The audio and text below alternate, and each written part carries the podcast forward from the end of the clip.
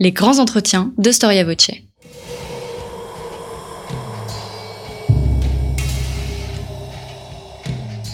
Une émission de la rédaction de Storia Voce.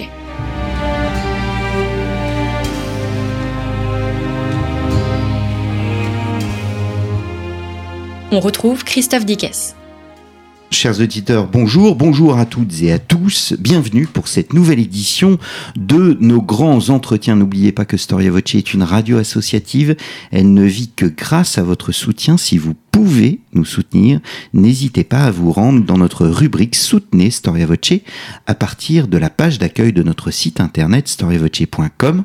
Contre un don, eh bien, vous pouvez recevoir, grâce à nos partenaires éditeurs, un livre de votre choix.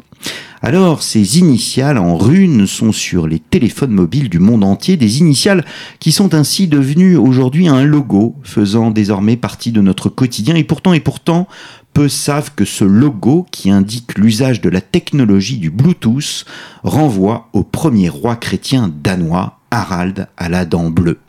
Nous sommes à la charnière des 10e et 11e siècles, nous sommes au temps des vikings, alors qui était Harald? Pourquoi s'est-il converti? Quelles sont les conséquences politiques de cette conversion? Assiste-t-on à ce que nous appellerions une occidentalisation du pouvoir scandinave? Que nous dit aussi, et enfin, la fameuse pierre de Yelling?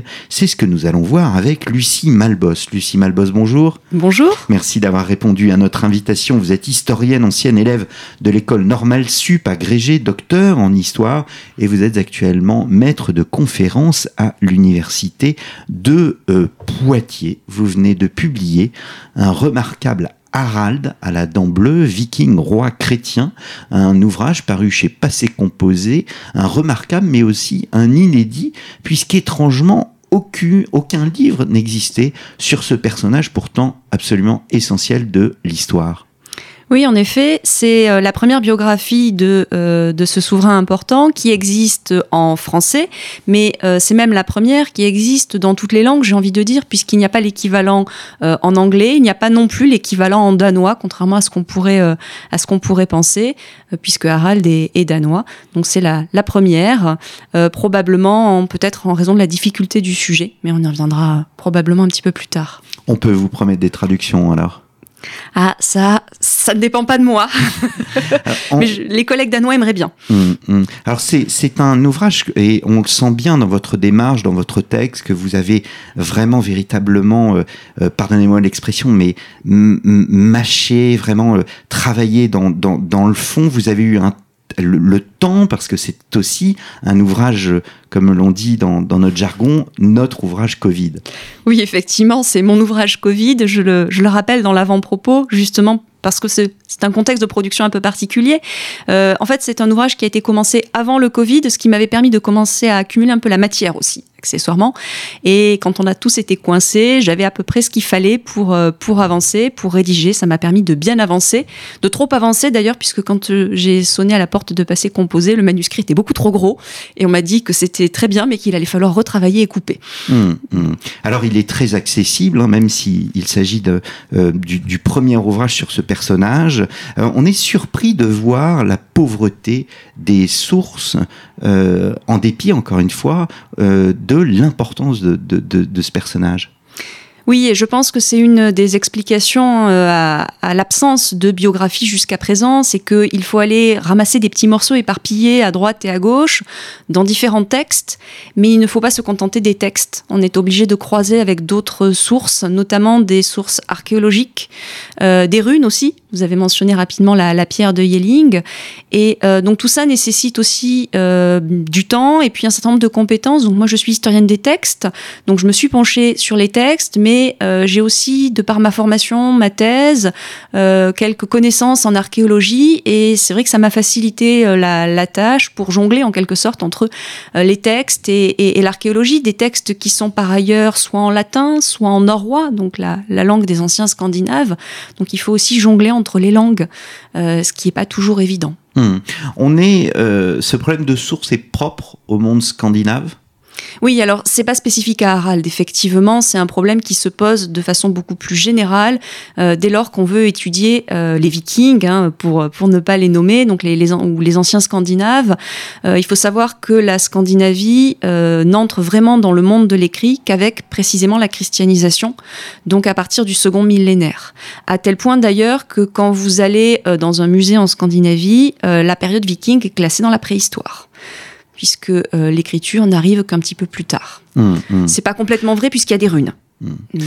Alors, c'est ce qu'il y a euh, vraiment de, fascinant. J'ai reçu euh, à ce micro Bruno Dumézil, que vous connaissez euh, très bien, sur le, sur le baptême de Clovis. Et là, en fait, on a un peu l'équivalent, mais sauf que c'est un peu plus honneur, mais c'est surtout cinq siècles après. Et c'est ça qui est incroyable, c'est que on est dans ce, dans ce dixième siècle, à la charnière du dixième et du onzième. pourtant, on a l'impression, en termes de sources, d'être au cinquième siècle ou au sixième.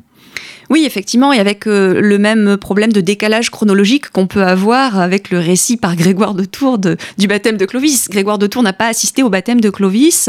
La plupart des auteurs qui nous racontent le baptême de Harald n'y ont pas assisté non plus. Et donc, euh, il y a plusieurs générations qui se sont écoulées, une partie de la mémoire qui s'est perdue. Et finalement, la principale source euh, qu'on ait de, ces événements, eh bien, c'est Harald lui-même qui nous l'a laissé, qui l'a fait graver dans le granit à Ayeling, dans, sa grande pierre euh, monumentale, mais pour le reste, il faut aller, euh, il faut aller rassembler, piocher des informations qui se trouvent chez Adam de Brême, chez, euh, chez Saxo Grammaticus. il faut aller piocher un petit peu dans les sagas, avec toute la difficulté que comporte l'interprétation et l'utilisation des sagas par, par les historiens.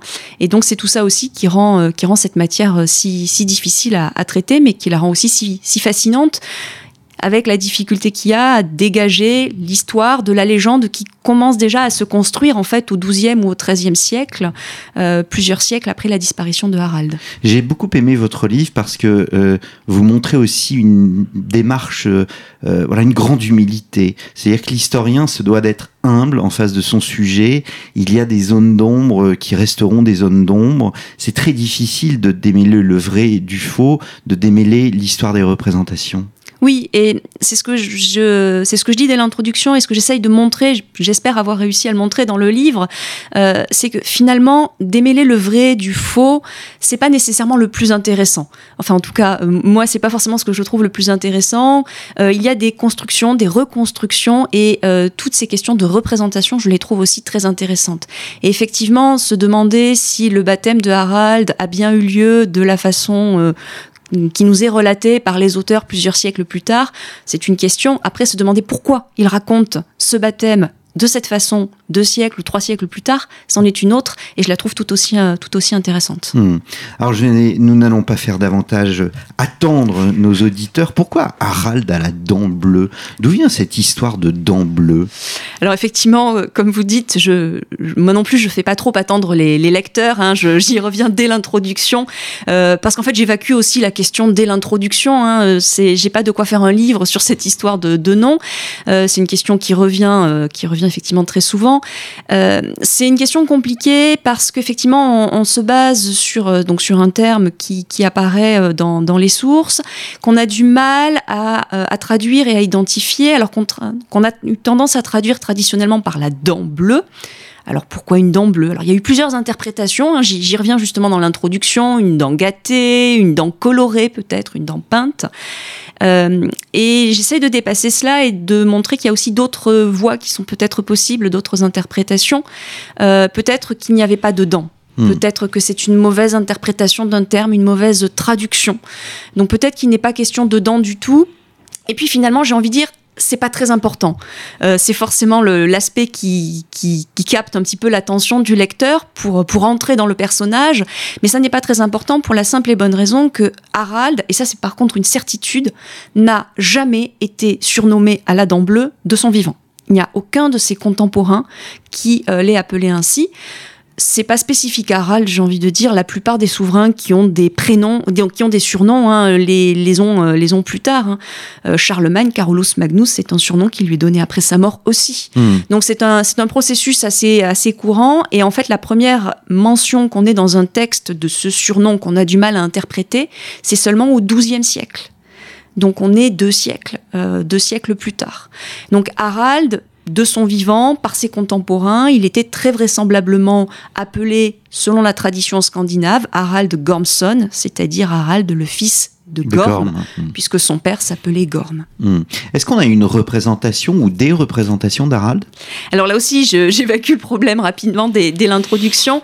Euh, quand vous regardez sur Wikipédia la page de Harald, il y a une superbe fresque en couleur qui, sort, euh, qui date du XVIe siècle. Hein. donc Harald est habillé à la mode du XVIe siècle.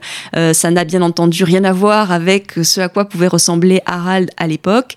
Et donc, pour répondre à la question, non, d'où la couverture aussi choisie par, euh, par passé composé. Hein. Euh, on n'a pas de représentation de, Harald qui date de l'époque de Harald, donc euh, on, a pris le parti d'aller chercher toute autre chose. Hein. C'est une représentation qui n'est pas Harald, qui n'est même pas de l'époque de Harald sur la couverture. On ne sait pas à quoi pouvait représenter, à quoi pouvait ressembler Harald au, au Xe siècle. Mais là aussi, c'est pas spécifique à Harald. Hmm. Ça vaut pour beaucoup de personnages en fait. Hmm.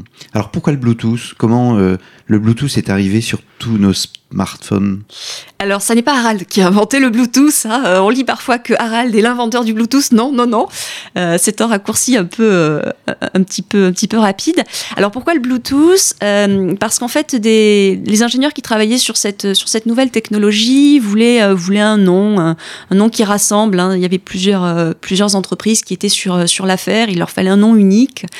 Et visiblement, un des ingénieurs était plongé dans des lectures vikings et, et ce, roi avait retenu son attention euh, parce qu'effectivement, euh, c'est un roi qui connecte. euh, à certains, par certains aspects. Sur le plan politique. Qui connecte, sur le plan politique, sur le plan économique aussi, qui connecte différents ensembles, qui étend son influence sur une partie de ce qu'on appelle aujourd'hui la Norvège, sur une partie de ce qu'on appelle aussi la Suède, qui a des relations aussi avec, avec le Sud, donc le Sud-Est, le monde slave, le Sud-Ouest, la, la Germanie et, et même, et même l'Angleterre.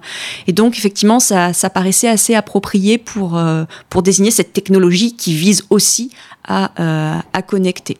Et de fait, les ingénieurs ont, récupéré les deux runes hein, euh, qui, renvoient au H de Harald. Donc c'est effectivement la rune qui est présente sur la pierre de Yelling pour, euh, pour, le, H. Mais ils ont aussi repris ce, B pour le Bluetooth qui ne renvoie à rien de l'époque de Harald, hein, puisque comme je l'ai dit tout à l'heure, c'est un surnom qui est beaucoup plus tardif. Et de même, on, est resté focalisé sur cette couleur qui est associée à Harald, le bleu, et donc le logo du Bluetooth est bleu. Hmm. C'est sur fond bleu. Alors, Harald fait partie d'une dynastie, la dynastie des Yéling. Quelle, est l'origine de cette dynastie? Alors là, ça devient très compliqué parce que les sources qui sont déjà pas très loquaces concernant Harald le sont encore moins euh, sur, euh, sur les origines hein, de cette dynastie. Euh, cette dynastie, elle commence pas avec Harald, elle commence avec le père de Harald. Quand on fait l'arbre généalogique de la dynastie de Yelling, le premier, c'est un un dénommé Gorm dont on n'a pas beaucoup d'informations. Euh, on ne sait, on ne sait pas très bien, on n'a pas tous les, on a très peu de détails en fait sur, sur ce personnage. Et finalement, une grande partie de ce que l'on sait, on le sait notamment grâce à la pierre de Yelling. Donc on sait que Gorm a épousé une dénommée Tura euh, et que ensemble ils ont eu, euh, ils ont eu au moins un fils, Harald. Et pour le reste, euh, on a des informations qui apparaissent ça et là, notamment dans les sagas mais qui sont euh, vraiment à la, à la frontière, et même plus qu'à la frontière, hein, euh, avec, avec la légende, et, euh, et, même la naissance de Harald est, est, teintée de légende. On a beaucoup de mal à, à démêler, comme on disait tout à l'heure, le, le, vrai du faux, l'histoire de la légende. et ça, j'essaye de le montrer un peu dans, dans le premier chapitre, hein, qui, qui, balaye assez large et qui montre justement la, la difficulté à resituer un petit peu le, la, la, famille de Harald, et même plus généralement le Danemark au moment où, où Harald arrive au, arrive au pouvoir. Euh, c'est ce que j'explique. En fait, je dis qu'avec Harald, le, royaume des Danois sort de l'ombre et entre aussi dans la lumière parce qu'on commence à avoir un petit peu plus d'informations. Euh, c'est à ce moment-là que les choses euh, se, précisent un petit peu. Elles se précisent un petit peu aussi parce que les auteurs occidentaux commencent vraiment à s'intéresser à l'histoire du royaume des Danois à partir de Harald, pour la simple et bonne raison que Harald interfère assez hmm. nettement avec l'histoire euh, du monde occidental. Mais on doit parler de la dynastie des Yéling comme on parle de la dynastie des, des, Capétiens? Alors en fait, c'est la dynastie de Yéling. C'est une dynastie qui est nommée non pas par rapport euh, à un de ses représentants, Donc les Capétiens, c'est par rapport à UKP. Mm. Les Carolingiens, c'est par, par rapport à Carolus Magnus, donc par rapport à Charlemagne. Les Mérovingiens, c'est par rapport à, Mérové. Mm.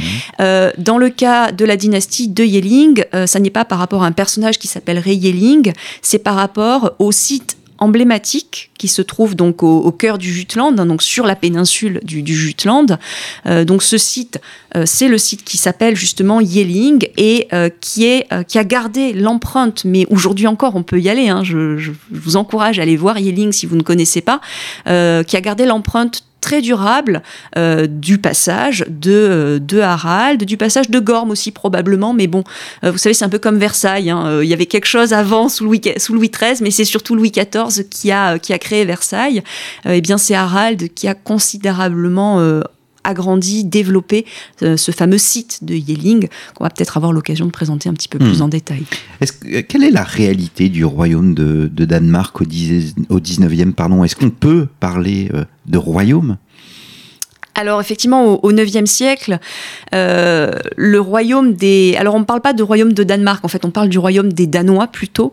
Euh, c'est un royaume qui euh, est beaucoup moins, beaucoup moins nettement constitué que par exemple le royaume des Francs à, la même époque, hein, si, on, si on veut faire une, comparaison, ou, même la, Germanie, puisqu'on est, on est un petit peu plus tardif. c'est un royaume dont on va avoir beaucoup de mal à tracer les frontières. Hein. Si on prend un fond de carte et un crayon, ça va être assez difficile de euh, de, délimiter très clairement euh, ce sur quoi Harald règne de façon, euh, de façon certaine. On a quelques informations sur, une fois encore, cette pierre de Yelling, mais Harald dit qu'il a conquis la Norvège, ce qui paraît très excessif. Enfin, très excessif si on entend la Norvège au sens actuel du terme, hein, c'est-à-dire qui remonte quasiment jusqu'au cercle polaire arctique. Harald n'est pas remonté jusque-là, ça c'est une certitude. donc il règne sur une partie du Danemark actuel. Donc il règne sur cette fameuse péninsule du Jutland où, se, hmm. situe Yelling, probablement sur certaines îles, puisque le Danemark, hein, aujourd'hui encore, euh, c'est un pays un peu particulier. C'est un pays qui est constitué d'une péninsule principale qui est rattachée au continent, le, Jutland, mais c'est aussi constitué d'un archipel. Hein. Euh, d'ailleurs, Copenhague n'est pas sur la péninsule du Jutland. Hein. Copenhague est sur l'une des principales îles. Donc là aussi, il y a, tout, cette, euh, cet univers insulaire et puis au-delà, Harald règne sur effectivement une partie de la Norvège, la partie plutôt euh, sud, hein, et même étant son influence sur la partie sud de la Suède actuelle. Hmm. Alors, là aussi, problème de source, il est très difficile d'avoir un portrait psychologique réaliste de, euh, de notre Harald. Oui, d'ailleurs, c'est mon, accroche. Hein. J'ouvre, j'ouvre dessus en essayant de faire un petit florilège des, différentes euh, qualifications qui ont pu lui être, lui être attribuées pour montrer qu'on a, qu'on a un personnage, euh, enfin, qui est euh, qui est composite, qui est composite de par les sources. Hein. donc c'est un personnage qui en fait, selon la période, selon le type de source, euh, va être présenté sous des jours un petit peu, un petit peu différents. Euh, les auteurs plutôt occidentaux chrétiens mettent bien, entendu l'accent sur euh, l'importance de la christianisation, du baptême, essayent de situer ça dans vraiment un, processus, j'ai envie de dire presque prévu de toute éternité. Hein. Il y, a, une sorte d'approche très téléologique dans, ces récits-là, euh, et où finalement Harald, même dans sa jeunesse, bon finalement c'était pas un si mauvais païen, c'était pas un si mauvais viking que ça, puisque il est quand même destiné, prédestiné à, être converti, et même plus que ça, à convertir le, le royaume des Danois. Et inversement, ça peut être surprenant, on a une présentation, une vision de Harald qui n'est pas forcément toujours à son avantage dans les fameuses sagas. Euh, qui sont donc des textes issus du monde scandinave. On pourrait attendre justement la mise en avant du puissant guerrier. Il y a ça, mais mais il y a aussi notamment tout le récit de la fin de Harald qui est pas du tout à son avantage. Et donc c'est là aussi c'est un, un portrait euh, ambigu qui se, qui se dégage, qui se détache. Et c'est très difficile pour l'historien euh, d'arriver justement à, recoller les morceaux du, du, puzzle et à essayer de, de combiner tout ça. je pense qu'il y a eu plusieurs Harald il y a eu plusieurs Harald au cours de la vie de Harald, hein, le jeune homme, mais ça c'est vrai de tout individu. Hein.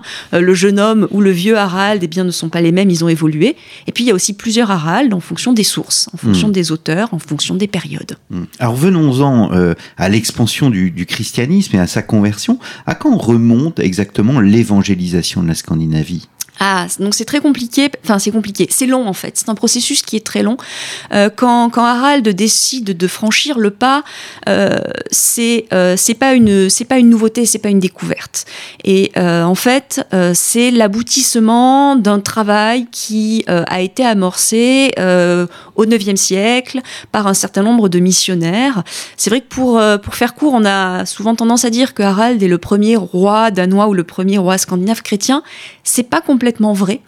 Euh, on oublie un autre Harald, euh, qui s'appelait lui Harald Clack, et qui a vécu euh, dans la première moitié du, du 9e siècle, fin, fin du 8e, début du 9e siècle, qui est un roi danois et qui est un roi qui s'est converti en 826 et qui a été baptisé sous, la, sous la protection, sous la tutelle du roi, de l'empereur carolingien du moment, qui n'est plus Charlemagne, qui est le fils de Charlemagne, qui est Louis le Pieux. Et justement, Louis le Pieux, donc en 826, avait cette idée en tête euh, déjà de, euh, en convertissant un roi des Danois, de euh, diffuser le message et donc espérer pouvoir convertir les, les Danois par ce biais-là. Ça n'a pas fonctionné pour la simple et bonne raison que Harald de Clack est un prétendant parmi d'autres au pouvoir, euh, au pouvoir royal chez les Danois à cette époque-là. Et quand il rentre chez lui, euh, très rapidement, il disparaît d'ailleurs de la circulation. On ne sait pas très bien, on ne sait pas très bien comment. Et euh, la tentative avorte. Mais il y a déjà eu, voilà, des, des, premières tentatives. Et par ailleurs, la Scandinavie échange, hein, pas seulement le Danemark, la Norvège, la Suède aussi, échange avec le monde occidental par le biais des missionnaires, par le biais des marchands aussi, et des symboles forts comme le symbole de la croix ne sont pas inconnus des Scandinaves. Euh, et donc quand Harald euh, prend cette décision, il y a déjà tout un terreau, tout un terrain qui a été préparé euh, par, euh, par les générations précédentes, par les missionnaires. Un missionnaire comme Ancher hein, euh, s'est déjà rendu au Danemark, en Suède à plusieurs reprises dans les années 830, 840. Hein, donc on est plus d'un siècle avant, euh, avant Harald et, euh, et, a contribué lui aussi à, commencer à, diffuser, à faire passer ce message. On a des marchands chrétiens qui s'installent aussi hein, dans, les grands ports, euh, les grands ports scandinaves. Et donc finalement, on est plutôt sur l'aboutissement d'un processus que, sur quelque chose de, subit, de brutal et un, un, virage. On n'est pas du tout à un virage à 180 degrés. Et le processus est amorcé longtemps avant Harald et il se poursuit après Harald. Mmh. Du jour au lendemain, tous les Danois ne sont pas convertis. Mmh. Est-ce qu'il y a des grandes figures à l'époque, euh, des grandes figures euh, euh, que l'Église a, a, amené à être saints ou des saintes qui ont marqué leur époque et qui précèdent l'avènement d'Harald? Des saints pour le monde scandinave oui. mmh. Non, non, non. Il euh, n'y a, pas de, a pas de saints pour le monde scandinave. Les, premiers saints pour le monde scandinave apparaissent plus tard. Il y a probablement eu une tentative, justement, j'essaie de montrer ça dans le dernier chapitre, hein, de, la part de Adam de Brême, euh, de, faire émerger un premier, un premier saint danois, un premier saint scandinave qui aurait pu être Harald. Ça n'a pas abouti. Hein. Harald n'est pas un, pas un saint. Euh, il faut attendre un petit peu plus tard, avec notamment Olaf hein, en, en, Norvège, pour voir émerger des figures de, de, de saints en en, Scandinavie, mais les, les missionnaires n'avaient pas besoin des saints en fait pour faire passer le, le message en, en, Scandinavie. Ils avaient euh, le Christ, ils avaient la figure, euh, la figure divine, qui dans un premier temps a été intégrée hein, aux côtés des autres, euh, des autres divinités scandinaves, que ce soit les traditionnels Thor, Odin et, et autres. Donc on, on, les a ajoutés à, à la longue liste. On n'avait pas besoin de recourir en plus mmh. aux, saints pour faire passer le message. Mmh. Alors comment Harald se convertit lui-même au, au, au christianisme? On évoquait tout à l'heure Clovis, euh, Clovis à, Saint-Remy. Euh, Est-ce que Harald a son Saint-Remy? Alors Harald a son popo ou son popa ou son popon selon la, traduction euh, depuis, le latin. Enfin, c'est du moins ce que nous raconte une de nos sources, hein, qui est qui est Vidukine de Corvée, et donc il nous relate la présence d'un missionnaire et, et, la présence d'un miracle aussi. Hein. Harald aurait été converti à la suite d'une mise en scène. donc le, ce missionnaire Popon euh, aurait porté un, un, fer chauffé à blanc entre, entre ses mains euh, pour montrer la toute-puissance du, euh, du, dieu des chrétiens Et devant, devant ce, miracle, Harald et l'assistance auraient été convertis et auraient décidé de franchir, de franchir le pas. C'est un peu la bataille de Tolbiac de, Clovis, hein, finalement. C'est le moment de bascule qui est très largement reconstruit en fait par les auteurs, hein, parce qu'on a besoin de présenter, de présenter aussi cette adhésion de façon miraculeuse, de façon brutale, de façon subite, ce qui justement, c'est ce que j'expliquais juste avant, n'est pas du tout le cas. C'est quelque chose qui a été mûri, qui a été réfléchi. Et Harald, comme Clovis, ne s'est pas levé un matin en se disant tiens aujourd'hui je vais me convertir.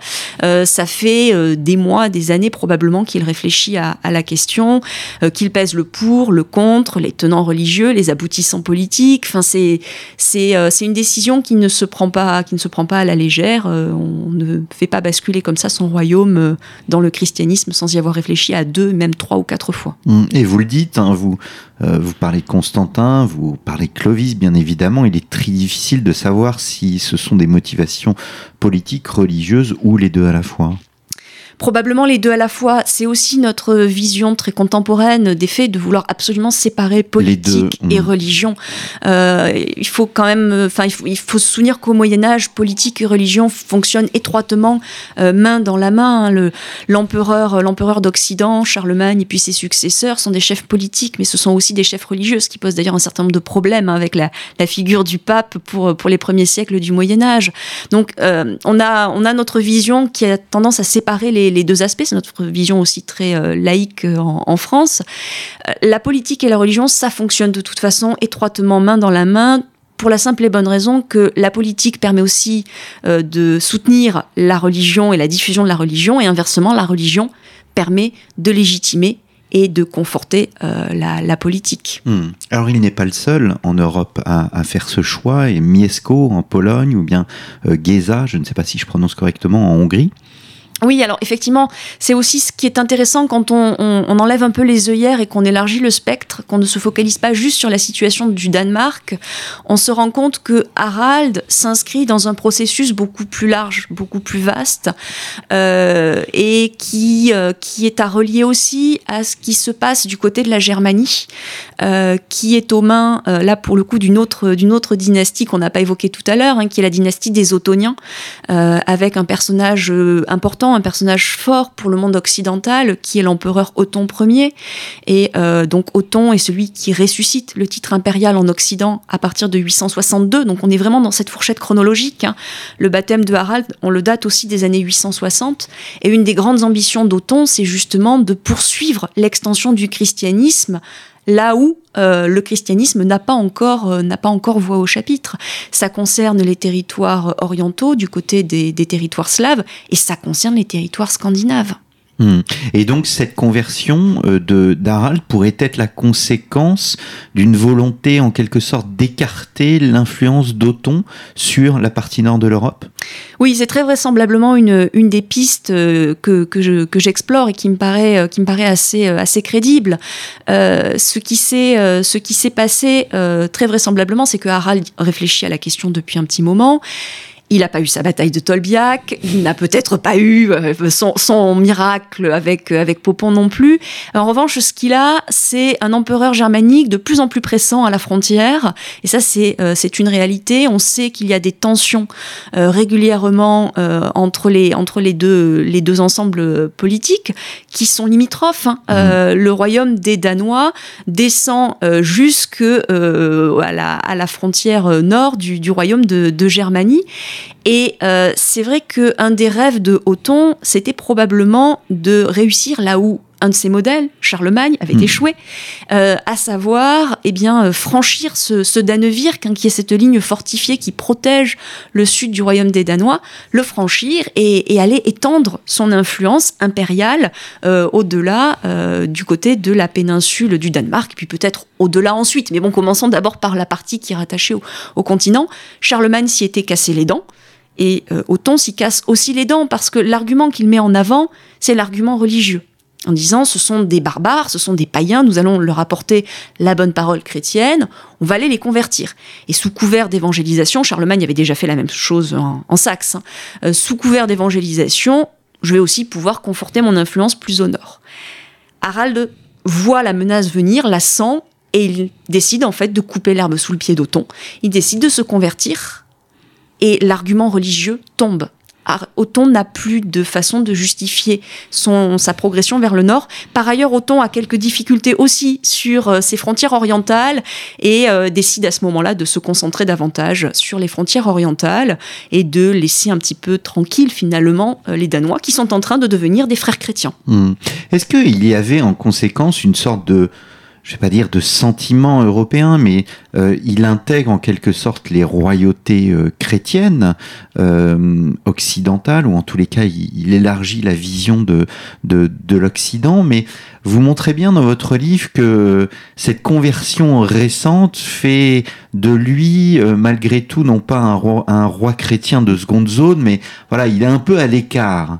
Oui, on le voit chez les auteurs chrétiens, on sent que c'est pas encore un chrétien comme les autres. Et il y a finalement plusieurs niveaux dans euh, le, degré de, de, christianisme. ou le degré de barbarie. Effectivement, c'est vrai qu'on a tendance à opposer le barbare et le chrétien. Hein. Le, barbare des premiers siècles du Moyen Âge, c'est celui qui ne partage pas la même religion, qui n'est pas chrétien. Donc les Vikings sont des barbares. Et à partir du moment où, les, donc les, Vikings, les anciens Scandinaves se, se convertissent, ils devraient basculer dans l'autre catégorie qui sont les chrétiens.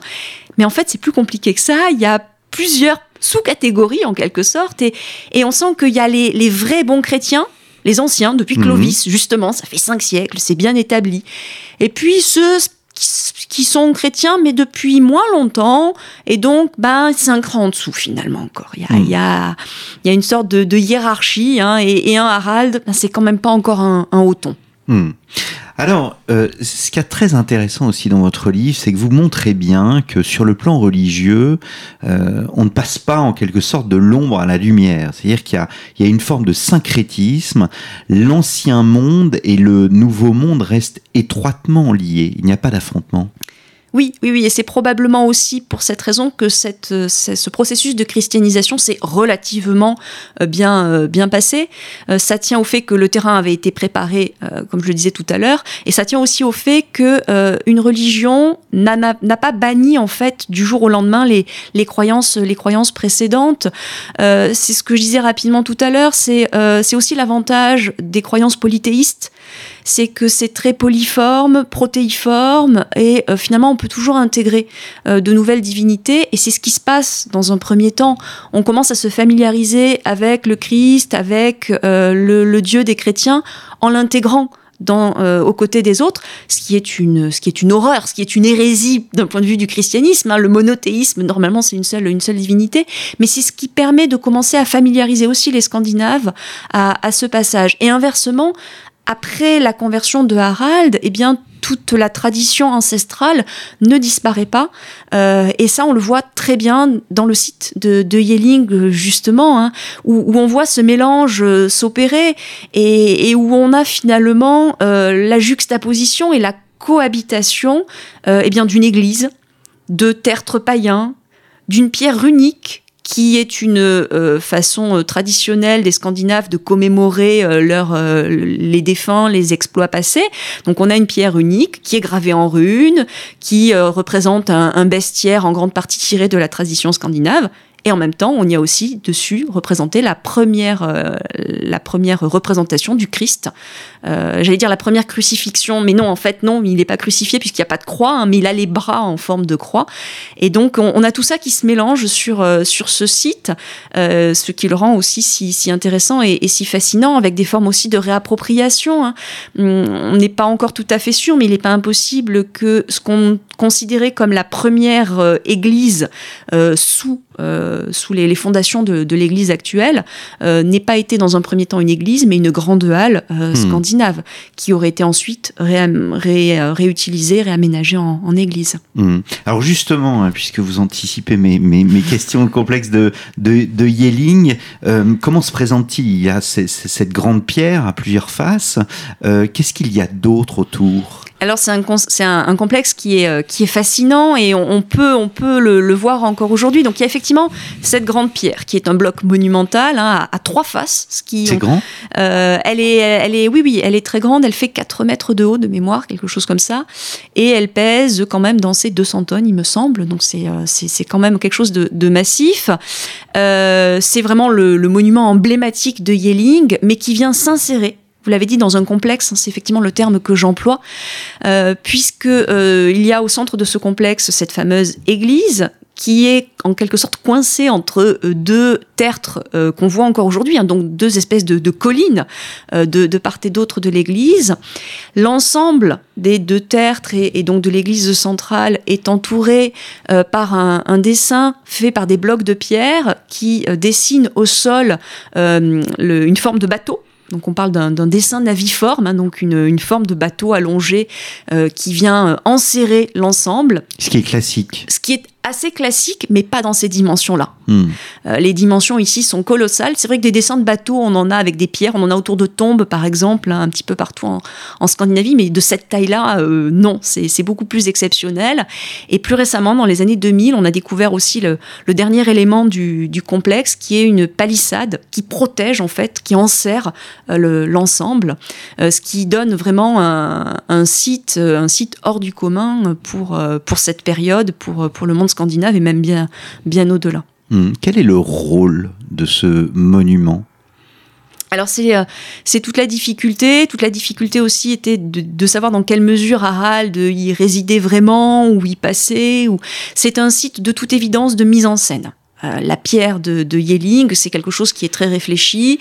C'est euh, le que les Danois appellent le certificat de baptême du Danemark, mais euh, c'est plus que ça. C'est euh, finalement la, vision officielle de, cette histoire qui est voulue et qui est validée par, euh, par Harald. Donc c'est un site de mise en scène, de mise en scène de la christianisation aussi. À partir du moment où on bâtit une église, on ancre durablement dans le sol et dans le paysage la nouvelle religion.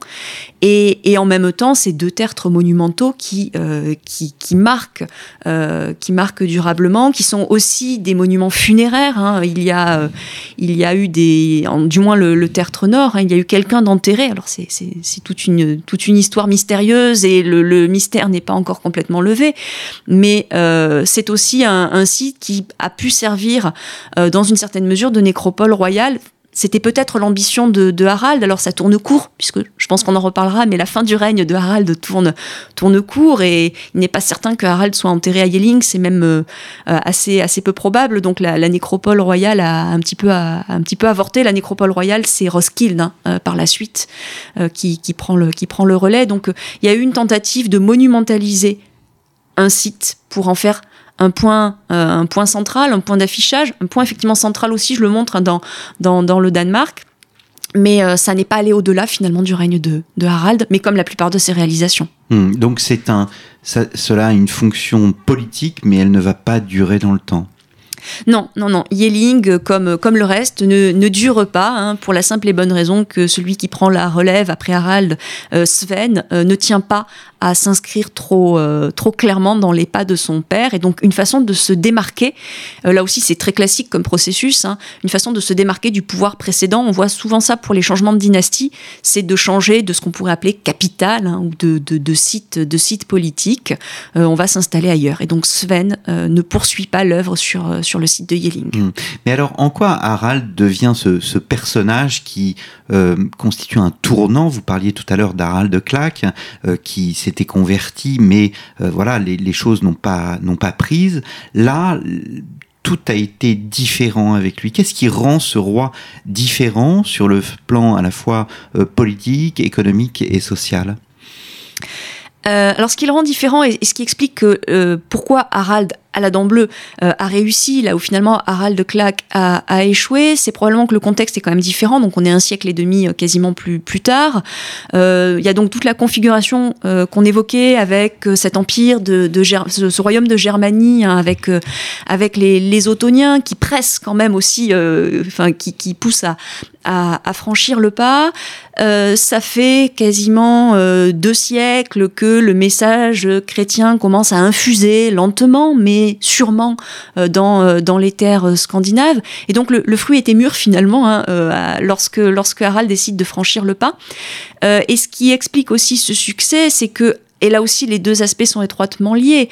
Harald s'appuie sur cette religion pour conforter son autorité et son hmm. pouvoir. Hmm. Et à partir du moment où l'autorité royale est confortée, et consolidée et renforcée, eh bien, il n'y a plus personne pour contester la décision en matière de religion. Hmm. Mais c'est la religion qui vient conforter aussi le, pouvoir royal. Donc les, les deux marchent main dans la main. Est-ce un roi conquérant? Alors, est-ce un roi conquérant? Euh, D'un point de vue euh, militaire, de toute évidence, oui, hein, puisqu'il n'a il a pas hésité à, franchir euh, les, détroits et à se rendre du côté de la Norvège pour, pour y étendre son influence, du côté de la Suède aussi, et également du côté des territoires slaves. Il y a notamment toute la question de cette forteresse de Jomsborg, hein, qui, est, qui est donc sur les, les rives sud de la Baltique et où Harald euh, aurait eu euh, une, garnison, aurait eu un, ensemble de, soldats. Et euh, donc ça, ça montre aussi le, le rayonnement justement de ce, de ce souverain, à la fois vers le nord, à la fois vers, vers le sud. mais les, velléités d'expansion, là aussi, ont tourné, ont tourné court. Hmm. Il y a, on n'a pas parlé en fait des forteresses circulaires. C'est absolument fascinant là aussi, parce que c'est unique au monde. Oui, oui, oui, on a, on a un réseau assez, euh, assez exceptionnel. C'est un roi bâtisseur. Oui, c'est un grand roi bâtisseur. Effectivement, on a parlé de Yelling, mais il y a aussi euh, les, forteresses circulaires qui, euh, qui pendant longtemps étaient, étaient au nombre de quatre. Et puis c'est un, un, peu comme les mousquetaires, ça finalement, il y en a plus que les, plus que les quatre classiques. récemment, il y en a d'autres qui ont été découvertes, les, les anciennes ont été refouillées et, et on, s'est rendu compte, enfin, on a réinterprété aussi les, les, anciennes, les anciennes interprétations de ces forteresses parce que c'est vrai qu'elles elles, soulèvent bien des questions. Hein. Elles, ont, une forme géométrique, elles ont été pensées, elles sont euh, proportionnelles, les, mesures euh, sont, réfléchies, les portes sont perpendiculaires, orientées d'une certaine façon, les bâtiments à l'intérieur sont vraiment disposés aussi de façon géométrique et réfléchie. Ça n'a pas été fait au hasard et surtout elles sont toutes construites sur le même, euh, schéma. Donc il y a eu une volonté forte. Euh, dans les années probablement 900, 980, hein, puisqu'on a, on a pu les, dater en partie par euh, dendrochronologie, notamment grâce, euh, grâce au bois. et donc ces forteresses ont, longtemps interpellé. Alors il y a eu toutes sortes d'interprétations. Et, finalement, on, se recentre sur, sur la la, dernière partie du règne de Harald, et on se recentre aussi sur pas tellement la menace venue du sud que j'évoquais tout à l'heure, parce que ça c'est un peu la surprise, c'est que finalement on fouille, on découvre de nouvelles forteresses, mais on se rend compte qu'au sud, il n'y en a pas, ni tournées vers les territoires germaniques, ni tournées vers les territoires slaves. Hmm elles sont toutes davantage tournées vers euh, la Norvège ou la Suède actuelle, ce qui laisse à penser que la menace venait plutôt, euh, plutôt de là. Et c'est effectivement les, des, des, collègues danois hein, qui travaillent sur ces questions, qui ont beaucoup retravaillé notamment sur la forteresse d'Agersborg, sur la, une des dernières qui a été découverte, qui est euh, Borgring, et une des interprétations qu'ils ont avancées et que je reprends hein, parce que je la trouve très convaincante, c'est que ce sont des forteresses anti-vikings, c'est-à-dire pour essayer de, de contenir aussi la menace qui pourrait arriver de la mer. Elles sont euh, toutes en situation littorale. Hein. Euh, les Ottoniens n'arrivaient pas de la mer, ils arrivaient par la terre. Alors on sent bien tout au long de votre ouvrage l'imprégnation, la, le particularisme, l'identité euh, danoise. est-ce qu'on peut malgré tout, je, je, posais cette question en introduction, est-ce qu'on peut parler d'une occidentalisation du pouvoir? Alors c'est un terme que j'emploie moi dans le dans, dans, le livre. Euh, parce que de toute évidence, le modèle euh, qui, sert et qui est repris pour euh, façonner ce pouvoir euh, royal chez les Danois, c'est le modèle occidental. une fois encore, on, est, vraiment de l'autre côté de la frontière, et donc les liens sont très étroits entre les deux ensembles, et Harald rêve très vraisemblablement de, façonner son pouvoir à l'image d'un pouvoir, d'un pouvoir ottonien, donc un pouvoir fort, un pouvoir incontesté, un unique aussi, puisque c'est la particularité c'est pas uniquement pour, euh, vrai pour les Danois, c'est la particularité du monde scandinave jusqu'à Harald, du moins euh, chez les Danois, c'est un peu plus tardif chez les Norvégiens et chez les Suédois, c'est que le pouvoir politique est très éclaté en fait. Quand Harald hérite du pouvoir, il hérite d'un royaume qui est encore morcelé. Alors Gorm, son père, a déjà amorcé le processus, mais euh, les, générations précédentes, et, d'ailleurs c'était la difficulté à laquelle s'était retrouvé confronté Harald Clack que j'évoquais tout à l'heure, les générations précédentes connaissaient plusieurs souverains ou plusieurs prétendants au pouvoir ou plusieurs chefs locaux qui étaient parfois plus puissants que euh, qu'un roi. D'ailleurs, le titre même de roi, on pourrait euh, on pourrait épiloguer dessus assez longuement. on commence vraiment à parler de roi quand les sources latines occidentales mentionnent des rex, hein. euh, mais c'est un terme qui est utilisé par les auteurs occidentaux.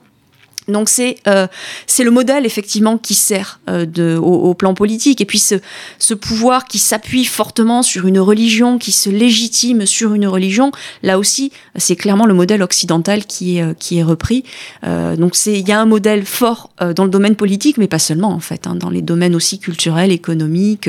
Il y a une très forte influence du monde occidental sur le royaume des Danois et c'est pour ça que je pense qu'on peut employer le terme de d'occidentalisation. Alors je le nuance moi en disant occidentalisation euh, à la danoise ou une occidentalisation scandinave, dans le sens où euh, on, ne, euh, on ne bascule pas totalement hmm. dans le monde occidental, on garde des particularismes scandinaves, danois, et, finalement c'est ce qui donne ce modèle original. On est allé chercher une source d'influence dans le monde occidental, et puis finalement on la, on la façonne, on l'adapte au monde, au monde danois.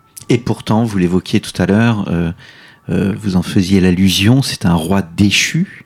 Euh, c'est un roi en exil et tout cela à cause de son fils. Oui, c'est une triste fin, alors que effectivement, on ne connaît pas souvent, euh, enfin on connaît mal Harald à la dent bleue, mais alors sa fin c'est encore c'est encore une, une, toute autre histoire qu'on connaît encore moins bien.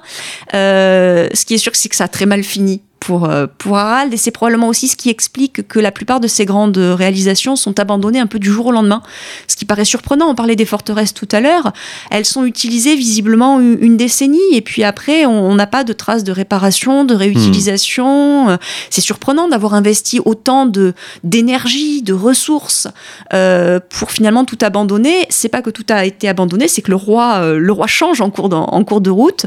Donc effectivement, Harald est contraint à l'exil par son propre fils, qui a probablement eu un petit peu de renfort, hein, il n'a pas été tout seul, mais il est contraint à l'exil. Et alors là, à nouveau, euh, un peu comme dans la jeunesse de Harald, dans la jeunesse de Harald est très floue, et la fin de Harald est à nouveau très floue. Euh, il part en exil, chez les Slaves, nous disent les sources, ce qui est un petit peu vague. Euh, et après, on, on perd un peu le fil. On ne sait pas très bien, on ne sait pas exactement quand est-ce qu'il meurt. En fait, on n'a aucune date précise de toute façon. On ne sait pas quand Harald est né. On n'est pas tout à fait sûr de la date à laquelle il monte sur le trône. Et on n'est pas tout à fait sûr de la euh, date à laquelle il meurt. On a une fourchette, hein, en gros, entre 985 et, 987. Euh, on ne sait pas exactement où il meurt. Et on ne sait pas non plus où est-ce qu'il a été enterré. Et ça, c'est un vaste débat, euh, notamment chez les Danois, euh, mais aussi chez les Slaves, hein, qui se disputent un petit peu la, mémoire et, la, dépouille de Harald. Mais bon, tant qu'on l'a pas retrouvé, la dépouille de Harald, hmm. euh, on va pouvoir continuer à se la disputer longtemps. C'est-à-dire qu'Harald est, est au monde scandinave, ce que Charlemagne est un peu à l'est de la France et à l'ouest de la France? Oui, effectivement, il y a, un petit peu, il y a un petit peu de, cela, euh, avec euh, avec encore plus d'incertitude finalement, parce qu'on sait quand même quand est-ce que Charlemagne meurt. Hein, on a la date exacte, on sait dans quelles circonstances et et, où. Euh, donc c'est une mémoire qui est qui est moins moins facile à disputer ou, à contester. C'est vrai qu'Harald, avec Harald, tout est tout est possible. Si on suit la version de la cathédrale de Roskilde, il est enterré à Roskilde. Sauf que quand on a ouvert le pilier où il était censé se trouver, on n'a rien trouvé je suis pas persuadée qu'il soit à Roskilde. Donc euh, effectivement, donc les Slaves aimeraient bien qu'il soit euh, qu'il soit enterré en territoire slave. Les Danois euh, bien le mettent en avant le fait qu'il est il est probablement enterré à Roskilde parce que Adam de Brême nous dit qu'il est revenu à Roskilde, mais mais Adam de Brême nous raconte ça plus d'un siècle plus tard. Et c'est ça aussi qui est très surprenant. Un siècle plus tard, c'est énorme, mais en même temps, c'est pas non plus, ça représente trois générations, c'est pas non plus colossal. Et l'aspect très surprenant de la fin de l'histoire, c'est que la mémoire de Harald s'est perdue. Et notamment la fin du règne de Harald, la mémoire s'est perdue. C'est quand même fou sur un roi aussi important de ne pas savoir. Alors à la rigueur, quand est-ce qu'il est mort exactement? Bon, mais euh, où est-ce qu'il est mort et où est-ce qu'il est enterré? Hmm.